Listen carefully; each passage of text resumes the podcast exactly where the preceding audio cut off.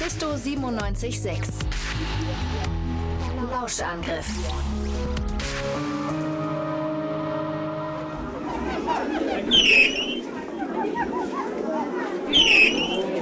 Die Fettflecken auf der Scheibe des Aquariums ziehen ekelhafte Schlieren, als ich mit dem Tuch darüber wische. Gerade einmal einen Tag im Zoo hat es gebraucht, um diese Patina aus Dreck zu erzeugen, die schon jetzt das Wasser im Putzkübel dunkel färbt.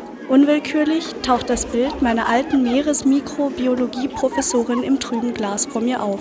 Sie wäre vermutlich begeistert von dieser Bakterienhochkultur, die ihre ganze Evolution in gerade einmal acht Stunden durchmacht. Ich kann ein Glucksen nicht unterdrücken, als ich mir vorstelle, wie sie wie eine Naturgewalt in den abgedunkelten Raum gerauscht kommt. Hunderte von Jutebeuteln voll mit klapperndem Equipment unter dem Arm.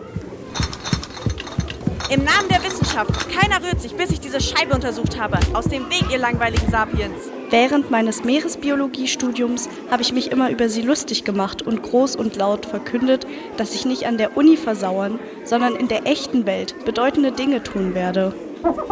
Nun, das hat großartig geklappt. Papa, ich will den Kaugummi nicht mehr. Ja, okay keine Ahnung. Tu ihn einfach weg. Ich weiß, was jetzt passieren wird. Der Vater weiß es. Das Mädchen, das in der Nase bohrt, weiß es. Ja, jede Grille im Universum erkennt die klare und eindeutige Kausalitätskette.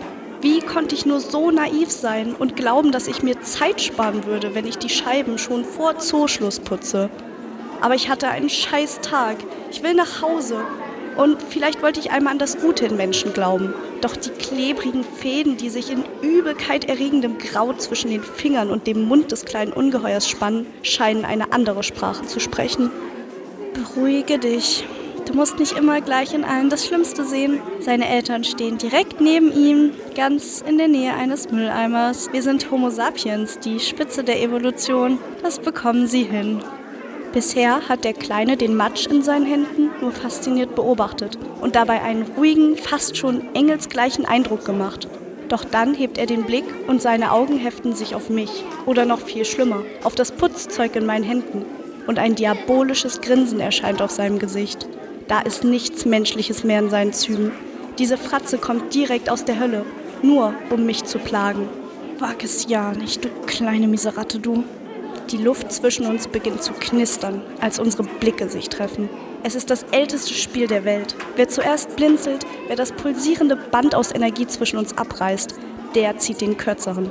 Ich bin nicht bereit zu verlieren. Fuck, jede abgearbeitete Faser meines Körpers will es diesem kleinen Bengel zeigen. Doch genau das ist das Problem. Ich habe einen langen Arbeitstag hinter mir, voll von Robben mit Durchfall und dummen Kindern, die bei der Fütterung ins Becken fallen.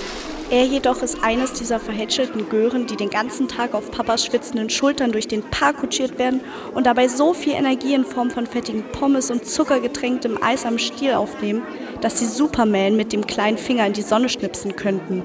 Schweißperlen laufen meine Stirn hinab, während das Grinsen auf seinem Gesicht immer breiter wird. Triumphierend bewegt er den Finger mit dem Kaugummi auf die Scheibe zu. Ganz langsam, jede Millisekunde auskostend, in vollem Bewusstsein, dass seine Eltern neben ihm stehen und es nichts, absolut nichts gibt, das ich tun könnte, um ihn zu stoppen. Ich könnte ihn erschlagen, hier und jetzt, und ihm dabei sein mieses Grinsen aus dem Gesicht wischen. Doch bei abgebrochenen Zähnen muss ich an meine eigene Zahnarztrechnung denken, die noch unbezahlt unter dem Sofa liegt, weil ich natürlich die eine Versicherung erwischt habe, die diese blöde Extrabehandlung nicht bezahlt. Verdammt, ich brauche diesen Job. Und so wie dieses Monster grinst, bin ich mir sicher, dass er es auch weiß. Also beiße ich die Zähne zusammen und putze weiter. Gleich ist Feierabend und morgen hast du frei. Komm schon, Annie. Das miese Frettchen ist es nicht wert.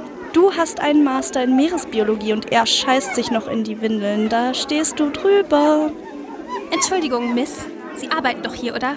Ich finde, es ist eine absolute Unverschämtheit, dass Ihr Kaugummi an der Scheibe klebt. Sie müssen wissen, ich finde Zoos sowieso ethisch sehr fragwürdig. Aber wenn Sie es nicht mal schaffen, die minimalsten Hygienestandards aufrechtzuerhalten. Mein Putzlappen. Fein aufgerollt. Um Ihren Hals. Schnell und effizient. Ich misste seit einem Jahr das Elefantenhaus aus. Ich habe Kraft in den Oberarmen. Alle drücken sich die Nasen an den Scheiben platt. Niemand würde etwas merken. Liebe Besucherinnen und Besucher, vielen Dank, dass Sie heute unsere Gäste waren. Wir hoffen, Sie hatten einen fantastischen Tag hier im Zoo. Leider müssen wir für heute unsere Pforten schließen, begeben Sie sich also bitte zum Ausgang. Wir freuen uns, Sie bei Ihrem nächsten Abenteuer wiederzusehen. Na endlich. Jetzt nur noch schnell die Scheibe fertig putzen und dann bin ich daheim. Gott, hab ich Hunger. Ich glaube, ich hab noch was eingefroren. Passen Sie gefälligst auf, wo Sie hinfahren. Das gleiche könnte ich zu Ihnen auch sagen. Ich war zuerst hier. Ach ja? Ich denke, wir waren gleichzeitig hier. Natürlich. Ich habe es verhext. Wie konnte ich auch nur an den Feierabend denken, ohne auf Holz zu klopfen? Vielleicht hätte ich mir dafür einen dieser vermaledeiten Bollerwägen schnappen sollen. Dann würde jetzt zumindest keiner davon in der Tür stecken. Warum gibt der Zoo diese Dinge eigentlich noch aus? Diese blöden Karren verstopfen doch eh nur alles. Und in dem Fall können Sie ruhig ein echter Gentleman sein und Ladies first gehen lassen. Was zur Hölle? Ich bin doch kein antiquierter Macho aus den 40ern. Allerdings, wenn ich mir Sie so anschaue, haben Sie das vermutlich noch live miterlebt. Das nehmen Sie sofort zurück. Wieso? Weil man zu Senioren nicht gemein sein darf? Nein, sondern weil ich Ihnen dann zeigen werde, wie hart meine antiquierte Faust sich in Ihrem weichen Milchgesicht anfühlt. In einer perfekten Welt würde ich mich jetzt einfach hinsetzen und Popcorn auspacken. Aber leider bin ich die Person, die bald von der Polizei befragt und verantwortlich gemacht wird, wenn die beiden sich in die Haare kriegen. Also muss ich wohl einschreiten, wenn ich hier irgendwann noch ohne Stress rauskommen will. Milchgesicht? Weich? Haben Sie, äh, haben Sie sich mein Gesicht Ma'am, angeguckt? Sir, Also, ich weiß, es war ein langer, heißer Tag. Wir sind alle zurück. müde und wollen nach Hause. Alle Gemüter sind angeguckt? gereizt und... Ich hätte es kommen sehen müssen. Aber eine Sache muss ich ihr lassen. Sie hat wirklich einen festen Schlag.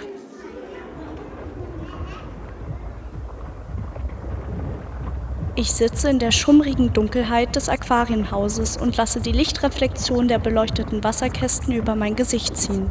Meine Ohren klingeln etwas in der Stille, doch ich bin dankbar für die Ruhe. Ohne Fokus lasse ich meinen müden Blick den tanzenden Lichtpunkten am Boden folgen, ihrem sanften, wiegenden Tanz. Wie ist das wissbegierige Mädchen von damals, das jeden Sommer am Strand die Flora und Fauna erforscht hat, nur in so einen toten Sackgassenjob gelandet?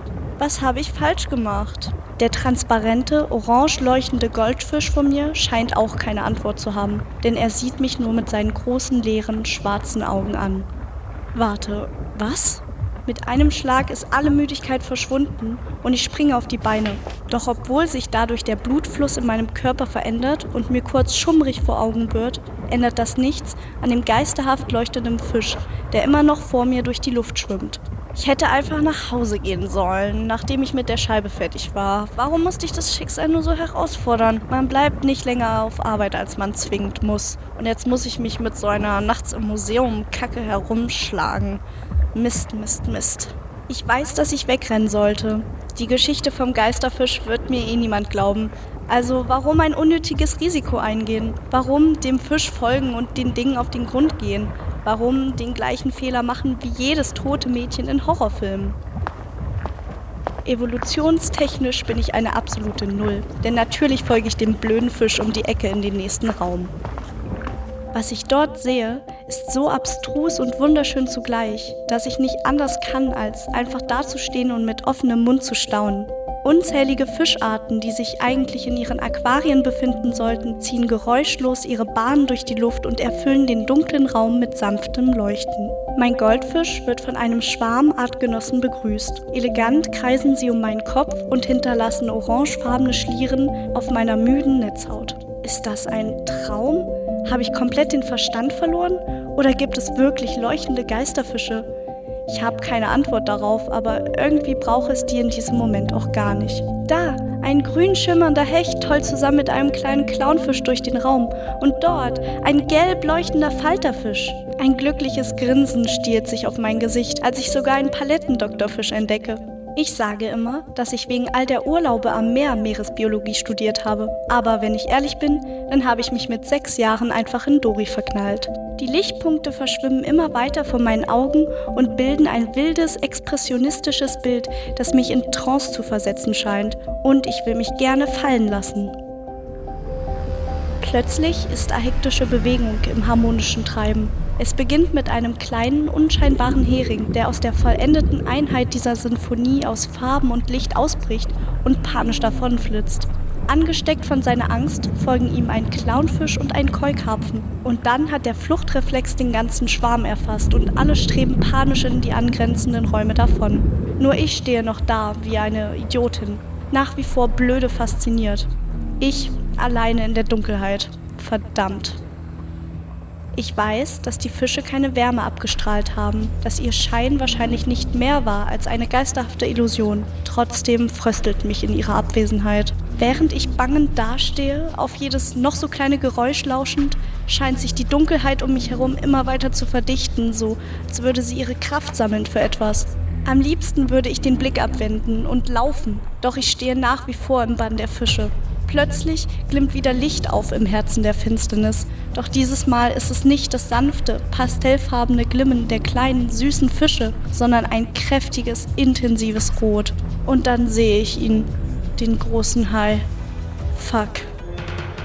Endlich erinnern sich meine Beine daran, dass sie laufen können und ich drehe mich auf den Absatz um und renne los. Doch schon nach wenigen Schritten weiß ich, dass ich keine Chance habe. Das rote Leuchten hinter mir wird immer greller und mein Schatten vor mir immer kürzer und dunkler. Gleich hat er mich. Wieso konnte ich nicht einfach nach Hause gehen? Fuck, wieso musste ich raus und habe nicht einfach den langweiligen Job in der Univerwaltung angenommen? Wieso? Und dann hat er mich. Gott, geht es Ihnen gut? Ich habe Sie wirklich ziemlich hart getroffen. Das wollte ich nicht. Was? Sie waren kurz bewusstlos. Nicht lange, Gott sei Dank. Aber vielleicht sollten Sie trotzdem zu einem Arzt gehen. Das könnte sie ja vielleicht, wenn sie endlich den Ausgang freimachen würden. Oh, warum bewegen Sie sich Mein nicht, Kopf wenn Sie so dröhnt gerne und die beiden machen es nur noch schlimmer. Benommen drehe ich mich um und schaue zurück zum Aquarium mit der halbgeputzten Scheibe. Dahinter treiben träge ein paar Goldfische, grell angeleuchtet von den schicken kleinen LEDs. Im trüben Wasser wirken sie fast transparent.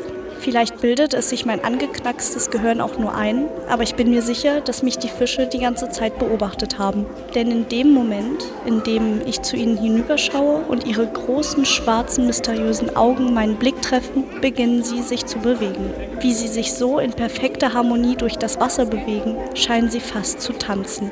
Es sieht der merkwürdigen Traumvisionsepisode, die ich gerade durchlebt habe und die ich immer noch nicht ganz verarbeitet habe, etwas zu ähnlich. Ihr könnt so unschuldig und leise vor euch hintreiben, wie ihr wollt. Irgendwann entlocke ich euch schon noch euer Geheimnis.